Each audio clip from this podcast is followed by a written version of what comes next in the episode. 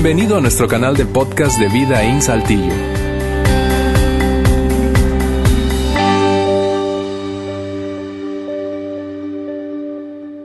Eh, lo que haremos ah, por las próximas tres semanas es hablar de miedo. Hablaremos de temores, hablaremos de nuestros miedos. Y, y- y yo quiero eh, empezar con- contándote dos, dos temores que yo tengo, eh, que con cierta frecuencia experimento. Uno de ellos es, es- quizás es hasta un poco ridículo, pero quienes viajan probablemente se, o quienes viajan con frecuencia, probablemente se van a identificar conmigo. Yo, yo tengo un temor y es, es, es- es muy fuerte y es el temor a perder un vuelo. Es una cosa horrible, horrible. Cada vez que viajo, especialmente aquí en Otoniel, que viajamos mucho juntos, y, y- y cada vez que estoy en un, en un hotel eh, y, y hay un vuelo en la mañana siguiente o en la madrugada muy temprano, típicamente los vuelos son así, eso es una cosa loquísima, pero no puedo dormir, no puedo dormir pensando, a veces hasta sueño, tengo pesadillas de que me dejó el vuelo y, es un fastidio eso. Ese es uno de mis eh, temores más recurrentes. Otro temor que tengo es, es probablemente un poco más serio. Eh, temo, temo estar un día frente a Dios y no poder responder una pregunta que me hará y te hará a ti, nos hará a todos, honestamente. Eh, y, es, y es la siguiente, no poder responder bien a esa, pregunta. Y, y la pregunta es, ¿qué hiciste con lo que te di? ¿Qué hiciste con lo que yo te di a ti? Con las oportunidades que te di, con los talentos que te di, con las relaciones que te di, con los recursos que te di. ¿Qué hiciste con lo que te di? Eso, eso es, es un temor que con cierta frecuencia experimento y eso me lleva a tener ciertos comportamientos y hábitos. Algunas veces unos hábitos que no son muy buenos. Trabajo más, más de la cuenta, a veces más horas y me vuelvo como frenético en la, en la actividad. Eh, y, y todo eso porque pues, tengo ese temor. Y, y- y comparto ese par de, de temores personales que, que tengo sencillamente para, para reenfatizar un hecho, un hecho que aborda esta serie. Y es que esta serie da por sentado que todos nosotros tenemos miedos, todos nosotros tenemos miedos. Te he contado mis mayores miedos, pero todos tenemos miedos. Tú tienes miedos, yo tengo miedos. Y, y en esta serie hablaremos de eso, de esta palabra, de hecho, hablaremos de la palabra miedo. Y voy a colocarla allí. Eh, eh, me van a ayudar a, a corregir ese error, exactamente. Eh, hablaremos de esta palabra, de la palabra miedo. Porque, te, re- te repito, creo que es un terreno común para, para ahora, para todos, pero sin embargo voy a aclarar para quién no es esta serie. No, esta serie no es para personas excesivamente temerarias, tú sabes. Yo no sé si tú eres de ese tipo o estudiaste, eh, mientras recuerdas el paso por la secundaria con gente así, que parecía no tenerle miedo a nada. De hecho, eh, eh, actuaban tan temerariamente que producían temor alrededor de ellos en quienes estábamos allí interactuando con esas personas.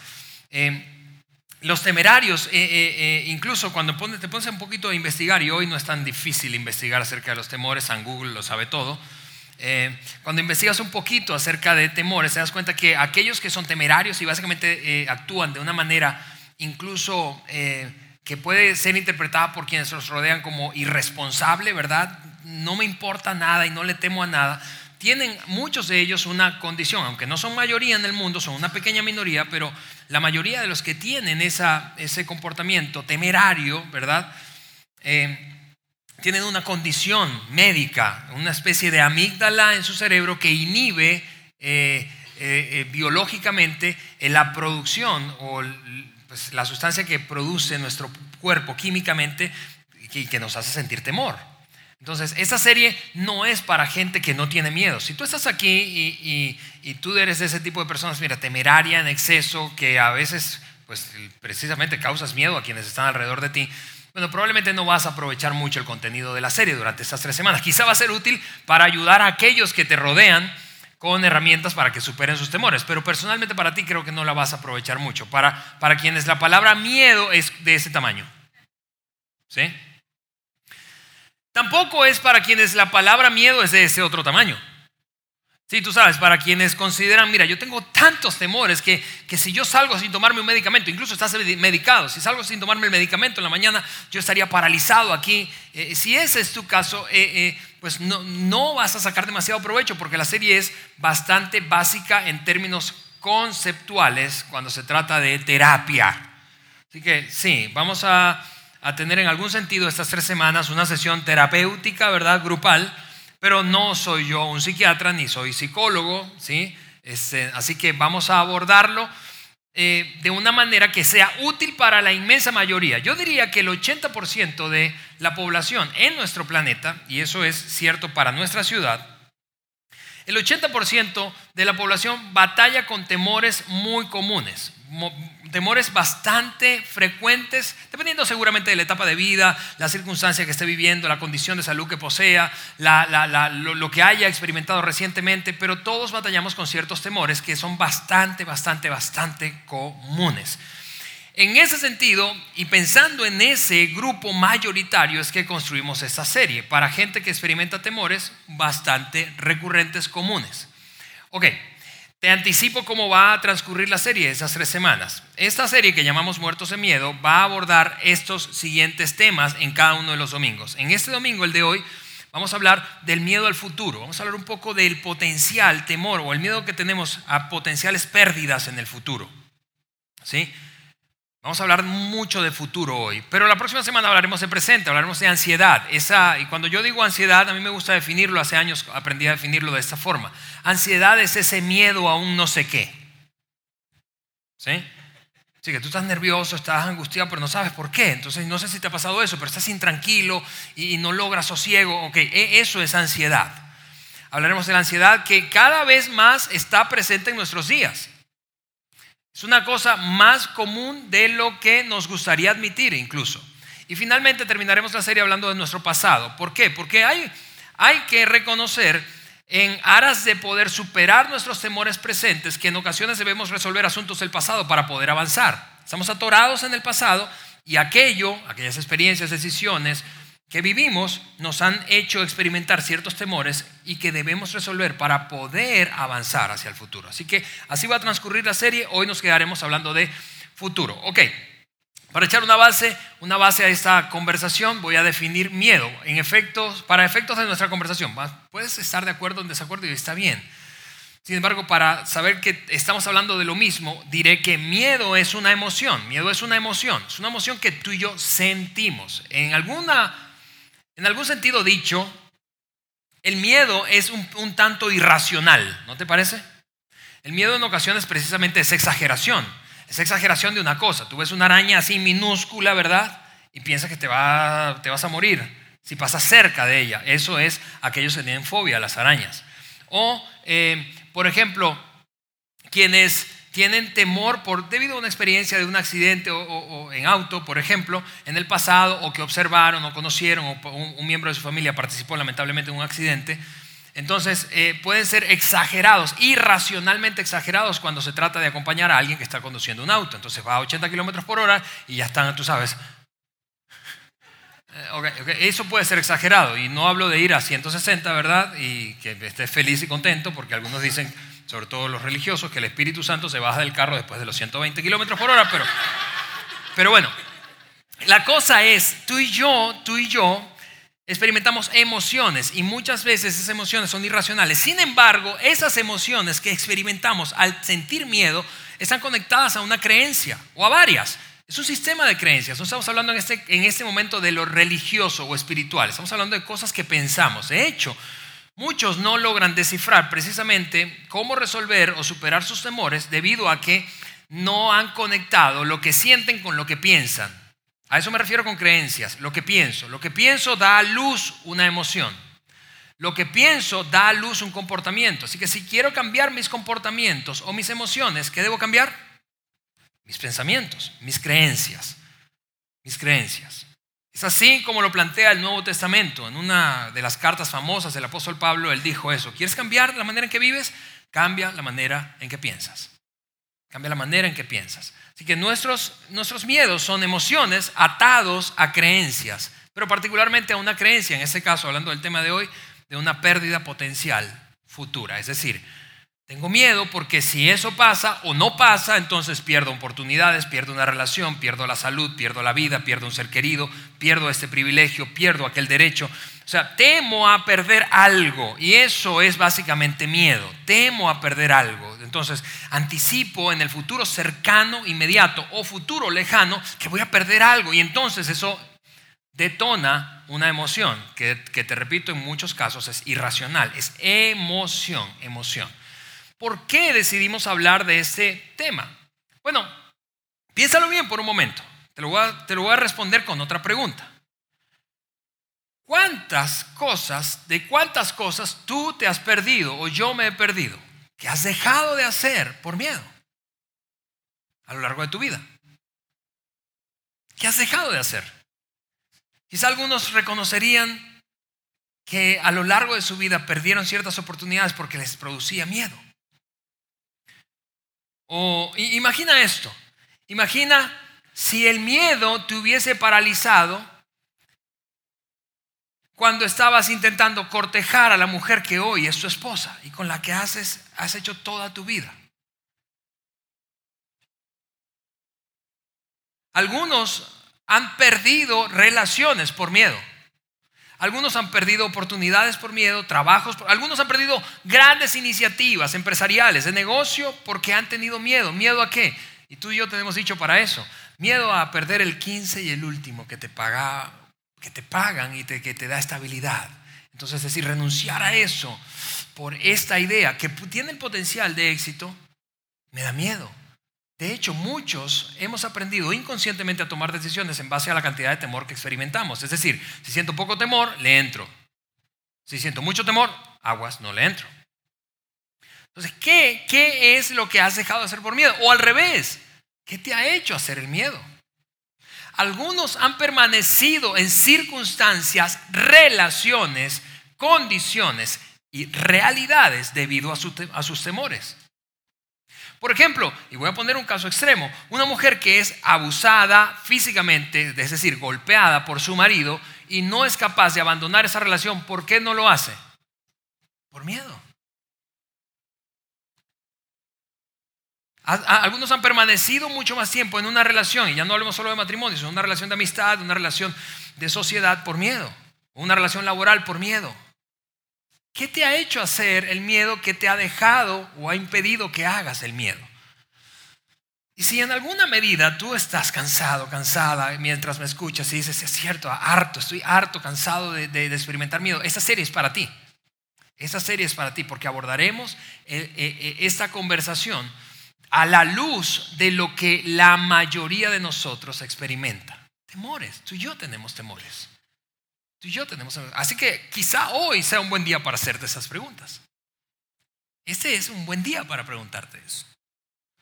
Ahora, le entraremos a este primer, eh, o esta primera sesión de la serie, este primer tema de la serie, eh, desde, a pesar de que te he dicho que el miedo es, es, una emoción, básicamente, y muchas veces irracional, vamos a entrarle desde la razón, es decir, vamos a examinar qué es el miedo y cómo opera, cómo opera en tu vida, cómo opera en mi vida. ¿Por qué? Porque entender el miedo es el primer paso para superar nuestros miedos.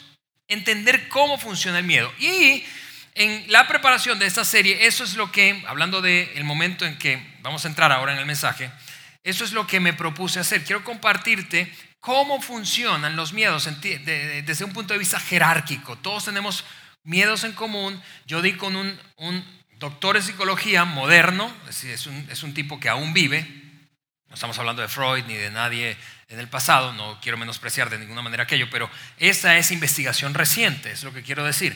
Y él eh, se ha o se propuso en una teoría jerarquizar nuestros temores y plantear a través de una jerarquía visualmente expresada en una pirámide cómo están puestos y cuáles son los cinco temores desde su punto de vista, bases, raíz, desde, desde, los cuales se desprenden todos los temores que experimenta el ser humano. Y voy a mostrártelo aquí en la pantalla, seguramente lo van a poner en las pantallas grandes en la medida en que avancemos en detalle de esta, de esta teoría de un hombre llamado Carl Albrecht.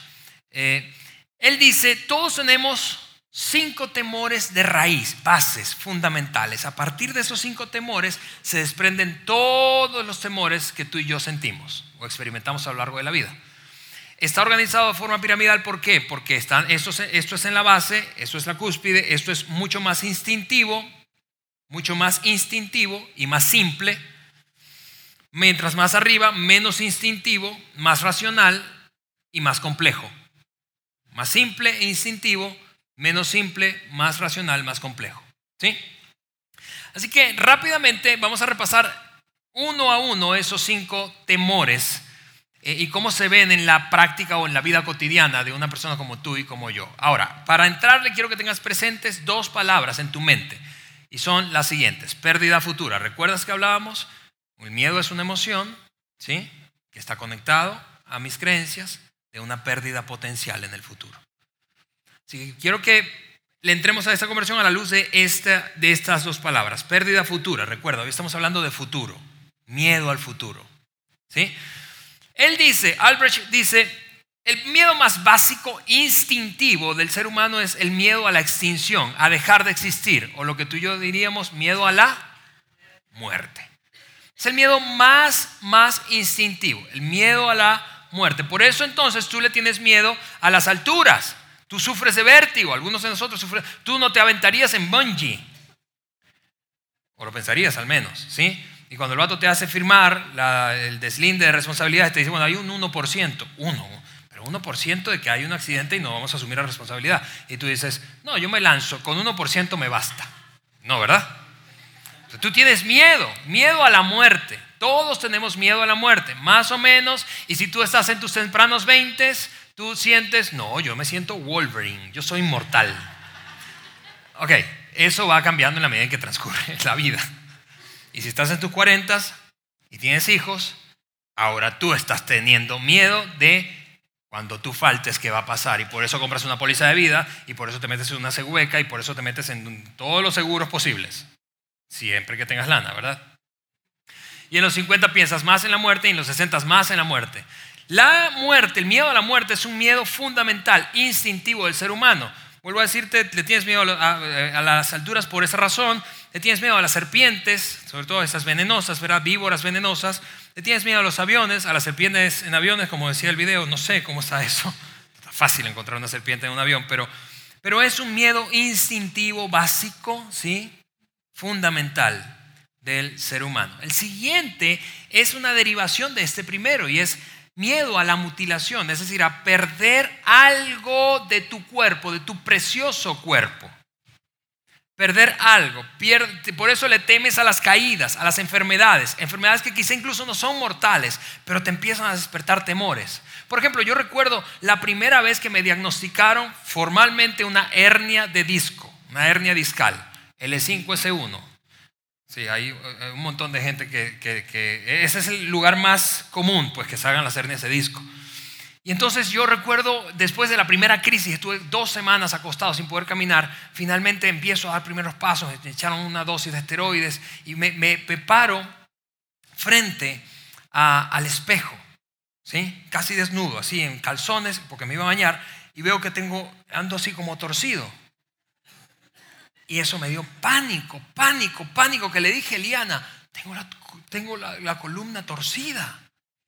Y, al final de cuentas no era sino una respuesta natural al dolor de mi cuerpo que buscaba acomodo en una posición que le doliera lo menos posible. Y luego ya me enderecé. Pero ese, ese momento me despertó mucho miedo. ¿Miedo a qué? Miedo a esto, a que una parte de mi cuerpo no funcionara bien. Tú tienes miedo a una fractura, por eso no te avientas de todos los lugares en donde la gente te diría que te aventaras y por eso si tú, eres adolescente, si te avientas. ¿Por qué? Porque lo, único, lo último en la vida de adolescente que, crece, que, madura, es esta, esta parte del lóbulo frontal de nuestro cerebro y allí es donde se aloja el buen juicio. Eso fue una manera muy linda adolescentes de decirles, ustedes son una bola de irresponsables, inmaduros. No, no es cierto, pero... pero pero lo que quiero decir es, este, este miedo es una derivación de este. Aun cuando no sea mortal, tú le tienes miedo a algunas enfermedades, ¿no es cierto? Por eso cuando tú ves entonces a tu hijo, a tu hija, padecer de asma, por ejemplo, siendo muy chiquito, eso te despierta miedo. O cuando tú empiezas a sufrir de asma y las primeras ocasiones que te dan los ataques de asma, yo recuerdo que yo fui asmático hasta los 20 años, Y, yo, yo como que crecí muy enfermo, ¿no? Eh, pero yo, yo, recuerdo la primera crisis, tú sabes, de, tus, bronquios se, reducen, se tapan y, sientes que te asfixias y te vas a morir ahogado, porque no puedes respirar. Es, es una cosa aterradora y e, eso es miedo. Y ya luego entonces, cuando me daban los, me empezaba como los primeros síntomas de mi asma, entonces yo, yo de una vez se detonaban temores en mí. El siguiente miedo es el miedo eh, eh, a perder la autonomía. Es aquí donde entran nuestros, empieza a complicarse la cosa. Lo primero es mucho, muy instintivo, yo, ya los siguientes niveles son más complejos más complejos. Tienes miedo por eso a la bancarrota, tienes miedo a la pérdida de la libertad, a la claustrofobia o, experimentas claustrofobia. Es por eso que muchos de ustedes levantaron el teléfono cuando dijeron que te da miedo quedarte encerrado en un ascensor porque la libertad, la sensación de tener el control de nuestra vida es algo vital para el ser humano. Así que cuando tú sientes que de alguna manera esa libertad está puesta en riesgo, presente, inmediato o futuro, te da miedo. Te da miedo la pérdida, te da miedo la pérdida económica, te da miedo la bancarrota, te da miedo quedarte sin trabajo, te da miedo, te da miedo. Te por eso te subes incluso. Mira eso, lo irracional de nuestros miedos cuando se trata de miedo a la pérdida de autonomía. Cuando te subes a, a tu auto o a un auto, tú estás acostumbrado a manejar el tuyo, a conducir tu coche, pero por alguna razón otra persona lo está conduciendo. Y tú entras en crisis aquí, ¿verdad? En silencio. Tú estás como el copiloto en silencio, pero en crisis. ¿Por qué? Porque sientes que perdiste el control. Pero es una cosa hasta un poco ridícula, porque podríamos tener control de nuestro coche, pero no tenemos control de los 200 mil autos que hay alrededor. La autonomía es algo que anhelamos y tememos perderla. Tememos perderla. Luego, otro miedo todavía más complejo es el miedo a la separación. El miedo a la separación, por eso temes a la pérdida de un ser querido, por eso tememos solteros, por eso tú temes a la soltería prolongada. Por eso tú temes, esposos que están aquí, temes la separación. Si estás atravesándola, de hecho, es una de las cosas que mayores temores te detona. Tememos, tememos, tememos.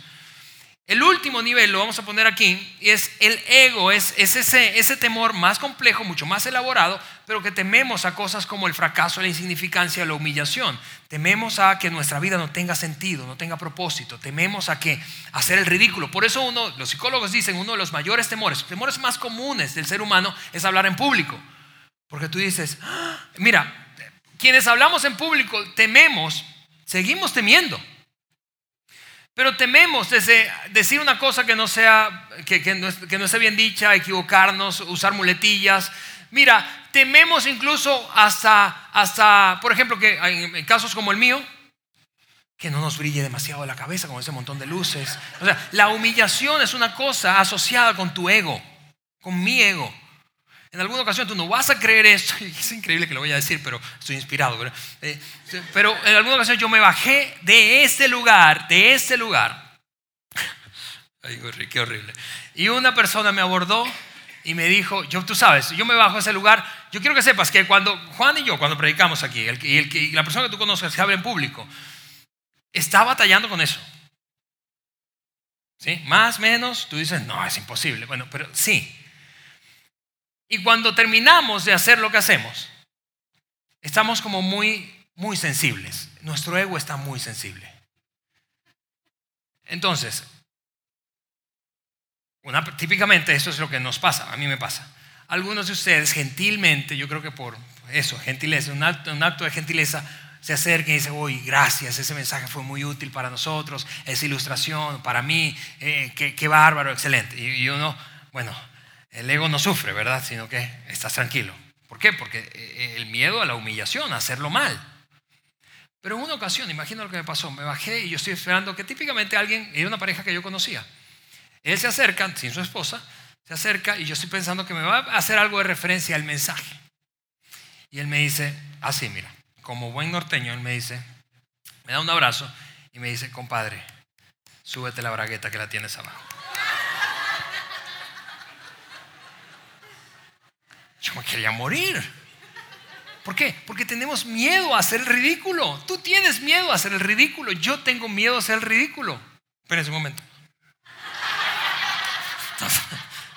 Pero es, un ego, perdón, es un miedo complejo. De, los, de esa estructura piramidal es el más complejo. De los cinco. Ahora, eso no, yo no tengo la pretensión de que eso sea una clase de psicología, ¿saben? Porque tú no estás aquí en una escuela de psicología, viniste a la iglesia. Eh, sin embargo, he decidido entrarle a esto desde el punto de vista. ¿Desde qué punto de vista? Te decía, desde que si no comprendemos cómo operan, cómo funcionan nuestros temores, no podemos superarlos. No los podremos superar. La comprensión es indispensable para la superación. Comprender viene primero. Y aunque esto no es una escuela de psicología ni una clase de psicología, he decidido entrarle a eso por esa razón. Y porque finalmente el miedo quiere tener el control de tu vida, quiere tener el control de la mía. Nuestros miedos, si no comprendemos cómo funcionan y actuamos entonces ellos tomarán el control, tomarán el control de nuestras vidas. Dicho de otra manera, cuando los comprendemos, los desenmascaramos. Cuando tú y yo comprendemos nuestros temores, los desenmascaramos y solo entonces podremos superarlos. Y esto es algo que saben todos los terapeutas, los consejeros, los psicólogos, psiquiatras. Si tú les si vas a ellos con algún temor, obsesivo, compulsivo, alguna fobia, ellos te dirán de una de, de, de, una de otra manera, te van a decir esto mismo. Vamos a encontrar el origen, la raíz de ese temor. Vamos a encontrar el origen de ese miedo. Ahora, habiendo dicho eso, más o menos te he dado una estructura racional de cómo operan tus temores y los míos. ¿Sí? Yo quiero dar un par de pasos más antes de terminar el mensaje de hoy. Y los dos pasos que quiero dar es, ok, ya comprendiste, paso número uno. Paso número dos, quiero darte herramientas para contrarrestar esos miedos. Seguimos en lo racional, intelectual. Ya comprendiste cómo funcionan. ¿En qué lugar de la jerarquía estás teniendo mayores temores? Ahora quiero darte herramientas para contrarrestar esos miedos, para contrarrestarlos. Y finalmente vamos a terminar más emocional, porque el miedo es emocional. Así que, número uno, comprensión. Número dos, contrarrestar. ¿Cómo contrarresto?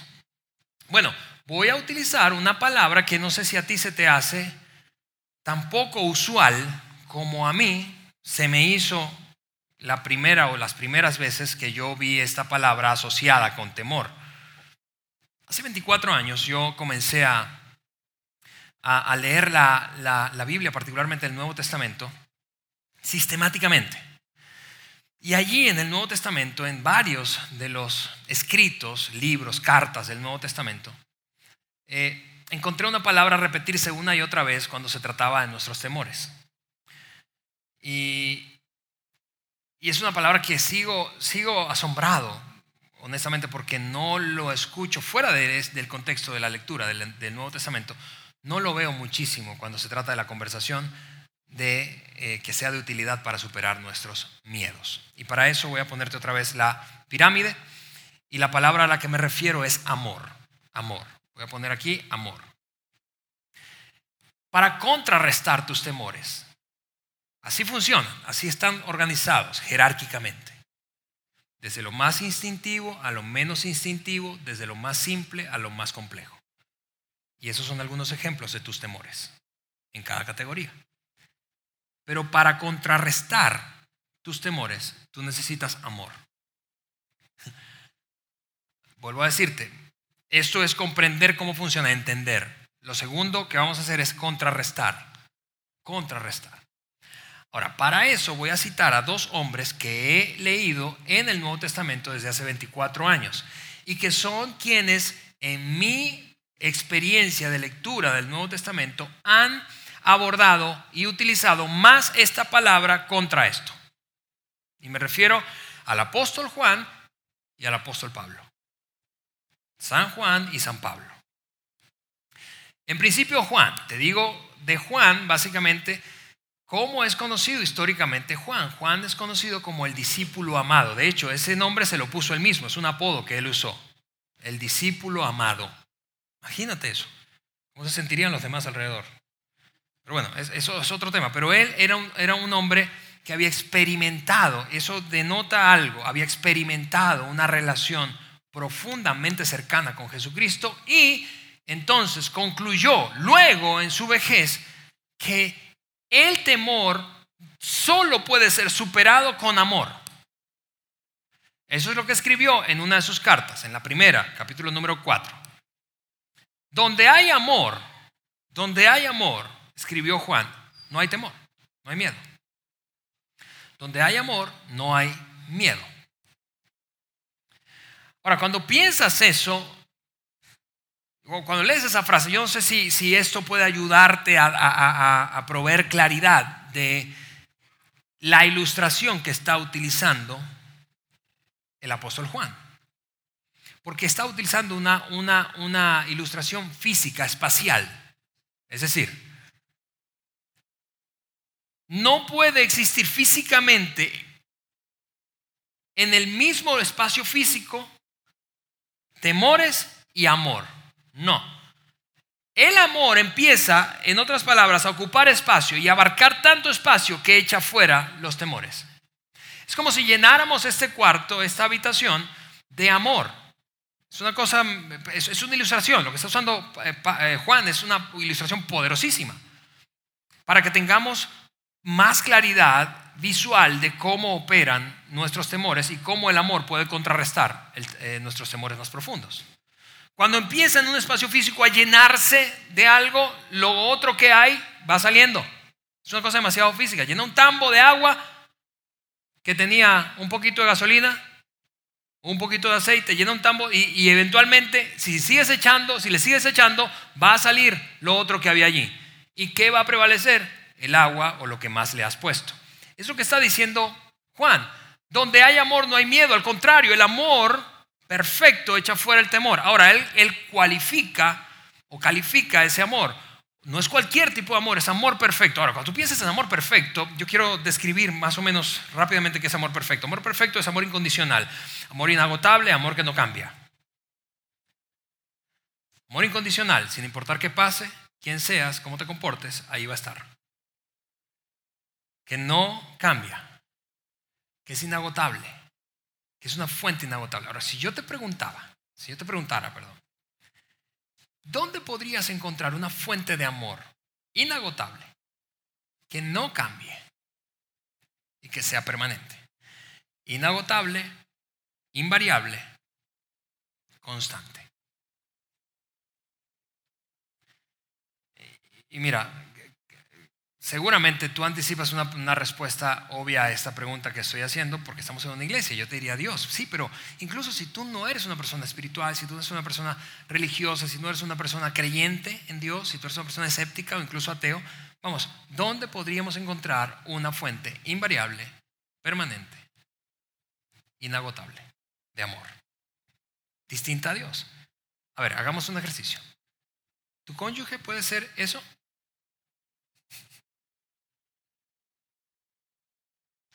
¿Tus hijos pueden ser eso? ¿Tus padres pueden ser eso? ¿Ese amigo carnal puede ser eso? ¿Tu trabajo puede ser eso? ¿Tu vocación puede ser eso? ¿Tu dinero puede ser eso? ¿Tus posesiones pueden ser eso? No hay, no existe una fuente de amor perfecto, diferente a Dios. te repito, incondicional, inagotable, invariable.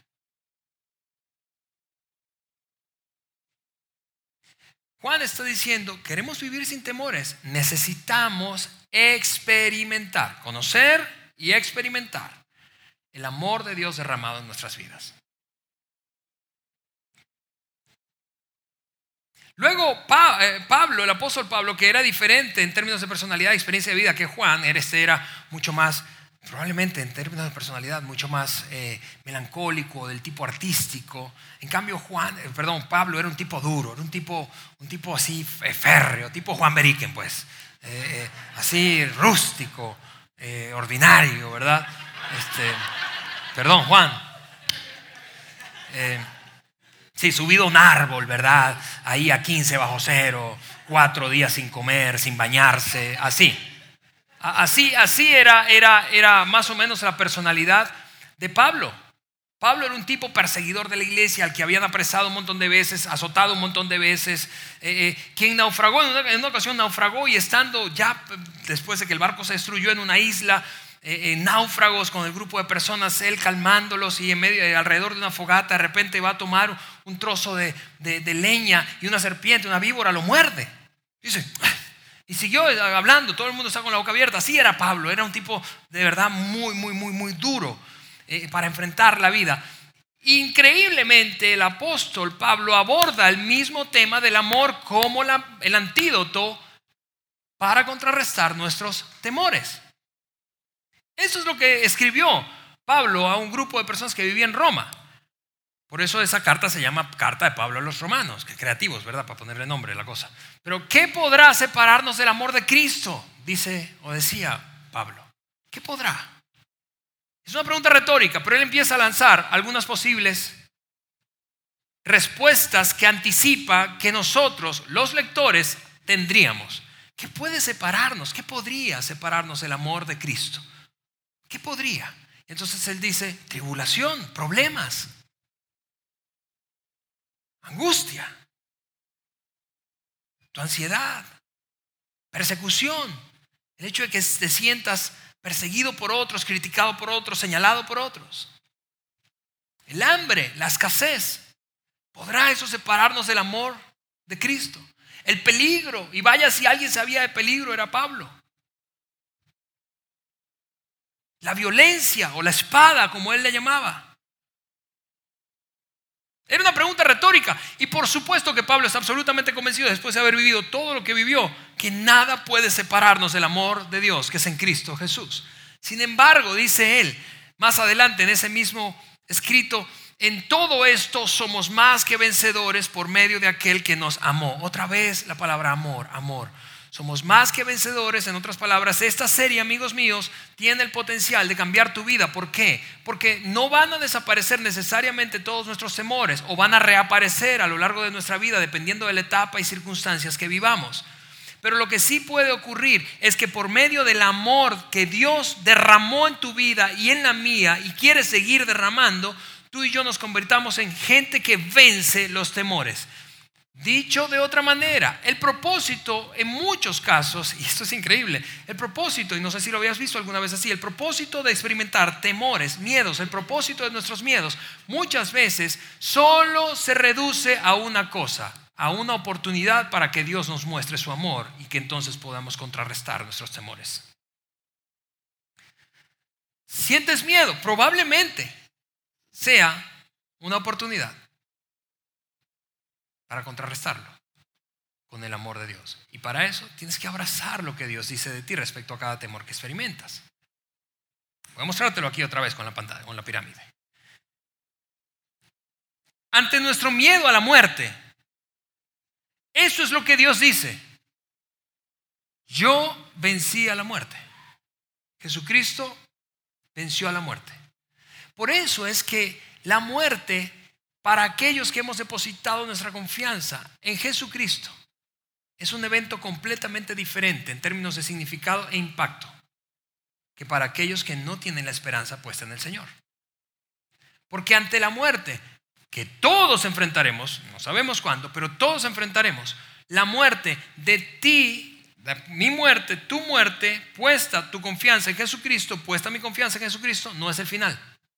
La muerte no es el fin. La muerte no es el fin para aquellos que hemos abrazado a Cristo como Salvador. Y eso es una expresión de su amor, que Él, mira, en esto muestra Dios su amor para con nosotros, escribió Pablo. En que aún siendo pecadores, Cristo murió por nosotros. ¿Por qué murió y por qué venció la muerte? Por amor. Y es lo único que tú y yo podemos utilizar para realmente vencer el miedo a la muerte. Lo siguiente es, ante el, temor que nos produce la mutilación, las enfermedades, los accidentes, las caídas, hey, confía en mí, confía en mí, yo tengo un plan. Hey, mira esto, algunas veces los temores están fundados precisamente en, la posibilidad de accidentarte, la posibilidad de que un ser amado tuyo se accidente. Padres que están aquí, que tienen hijos adolescentes o jóvenes, adultos. El temor que te produce que tus hijos se desvíen y que hagan tonterías, que eventualmente les pasen factura. El temor que tienes de que todo lo que sembraste, todo el tiempo, los recursos y todo el empeño que junto a tu cónyuge sembraron para formar un nuevo adulto con principios fuertes y empiezas a ver tomar, a verle tomar decisiones equivocadas que perjudican su vida y te perjudican a ti. Escúchame, es el momento de sencillamente abrazar esta declaración. Confía en mí. Confía en mí. Confía en mí. Porque aun cuando no tienes control, aun cuando eso puede ser doloroso, y, y, vamos, tú y yo conocemos historias de gente que ha enfrentado eh, circunstancias muy difíciles, muy difíciles, limitantes, mutilantes, y pueden seguir viviendo no solamente con satisfacción, sino que encuentran propósito en eso, y Dios termina utilizando eso para inspirar a un montón de gente. Tú y yo conocemos historias así. Dios puede cuidarte, claro que puede cuidarte. Pero puede no hacerlo. Aún así, esta es la declaración que debe hacernos vivir sin temor. Confía en mí. Yo tengo un plan. Lo que me lleva a lo siguiente, ese, ese temor a perder nuestra, autonomía y, y, sentir que no tenemos el control. Bueno, la declaración para aferrarnos, para contrarrestar esos temores es, yo tengo el control, Dios tiene el control. Aunque tú no lo tengas, aunque lo hayas perdido, aunque tu vida se vino abajo, aunque tus finanzas se hicieron pedazos, Dios tiene el control, Dios tiene el control, Dios tiene el control. Porque Dios está al frente. Esa es la declaración bíblica. Como poderoso gigante, Dios está frente a nosotros. Aunque tú y yo no tengamos el control. Es la única manera de contrarrestar nuestros temores de la pérdida de autonomía. Ante la separación, escúchame, esto es, y quiero hacerlo con muchísima sensibilidad, porque probablemente algunos de ustedes han temido y finalmente han llegado a experimentar lo que tanto temían, la separación y el divorcio. O se está prolongando tu soltería.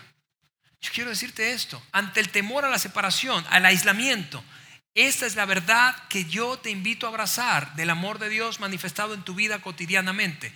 Él nunca te dejará. Él nunca te abandonará. Es lo que enseña todo el texto bíblico.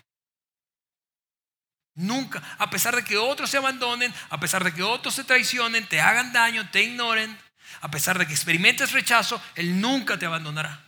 Finalmente para nuestro ego, ante el miedo al fracaso, a la insignificancia y la humillación, esa es la declaración que Dios tiene para ti y es una declaración producto de su amor. Tú eres importante, tú eres importante, tú eres importante. Tú no eres cualquier persona, tú eres importante.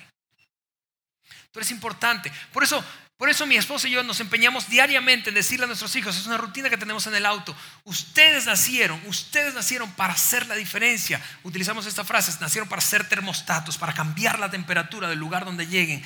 Ustedes son importantes, son importantes. Y, y no te lo digo para que tú pues lo pongas en práctica si te sirves chido, pero lo que quiero reenfatizar es la manera en que Dios te ve a ti. Cuando Dios piensa en ti, cuando Dios piensa en mí, está pensando de esta manera. Tú eres importante, tú no eres ese fracaso, tú eres importante, tú eres importante, tú no eres esa equivocación ni ese error, tú eres importante. Eres más que eso. La conclusión de Pablo fue, increíble.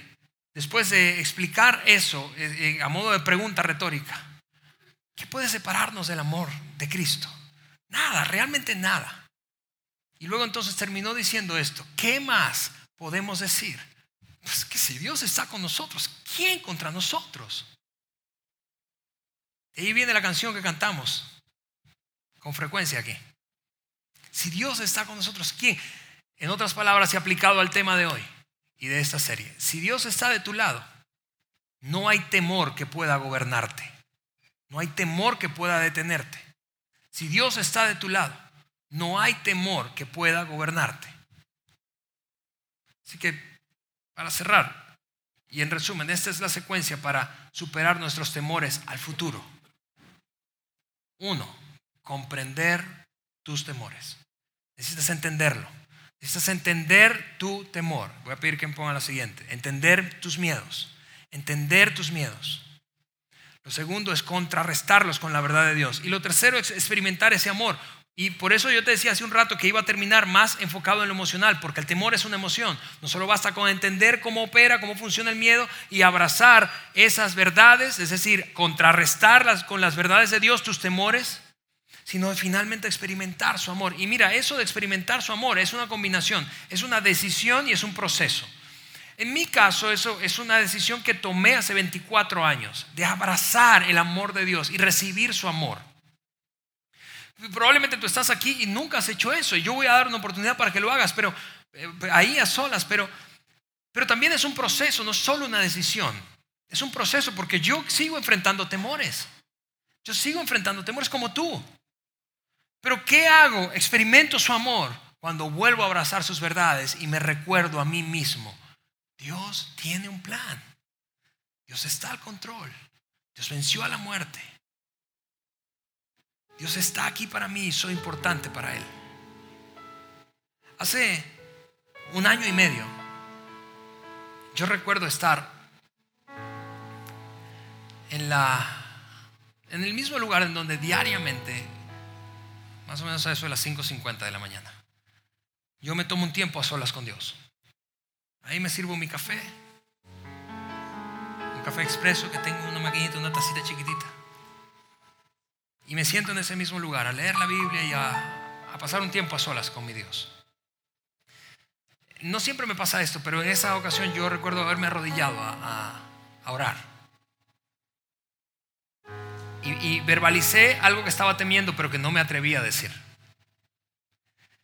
En esa oración yo le dije, Señor, yo, yo quiero decir, decirte que esta semana, era lunes, esta semana estoy enfrente de lo que pueden ser las dos noticias más duras que yo he recibido en mi vida. Y tengo mucho miedo. Tengo miedo de que esta semana le digan a las dos mujeres más importantes en mi vida que tienen cáncer y que están al borde de la muerte. Hablo de mi esposa y de mi mamá. Y por primera vez dije eso que no me atrevía a verbalizar. Y cuando te digo que es un proceso es porque en ese momento, hace año y medio, entonces volví a vivir, a experimentar no solo temores, sino la oportunidad de abrazar las verdades de Dios para contrarrestar mis temores. Y en efecto, en esa semana le dijeron a mi mamá que tenía cáncer. Y en esa semana le dijeron a mi esposa que debían operarla de un quiste que tenía el potencial de malignidad. Lo que quiero decirte es, vamos, como tú, la persona que está a tu lado, aunque se vea fuerte, aunque sonría siempre, lucha con temores. Tú y yo luchamos con temores. Y como Dios sabe eso, Dios ha planteado una solución para tus temores. Que los contrarrestes con su amor. Y que experimentes de manera personal su amor. Así que si tú me permites, yo voy a terminar este, este primer mensaje orando y, animándote a tomar este, este minuto final como una oportunidad para, para verbalizar, quizá como yo hice hace año y medio. Señor, tengo miedo. Quizá tu miedo no es de perder a un ser amado como el mío. Lo fue en aquel entonces. Quizá tu miedo es de... Tiene que ver con, con tu ego, con tu humillación, con perder. Con perder a alguien, con quedarte solo. Pero que pueda ser este minuto final una oportunidad para decirle, Señor, tengo miedo.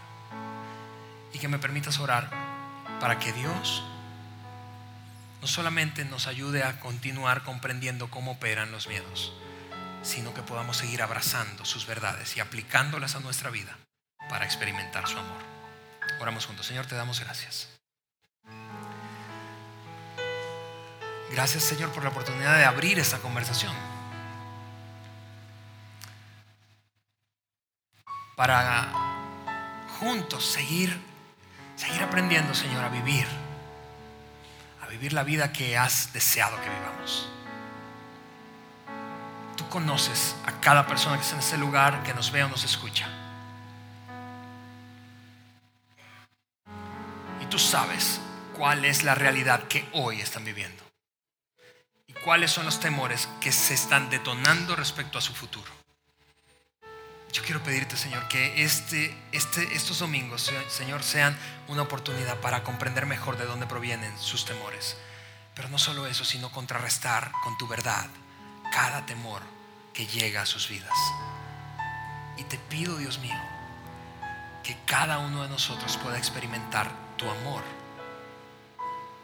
en medio de los temores más grandes que enfrentemos. En el nombre de Jesús. Gracias por haber escuchado este podcast de Vida en Saltillo. Si deseas escuchar estos mensajes en vivo, te invitamos a que nos acompañes todos los domingos a nuestro auditorio.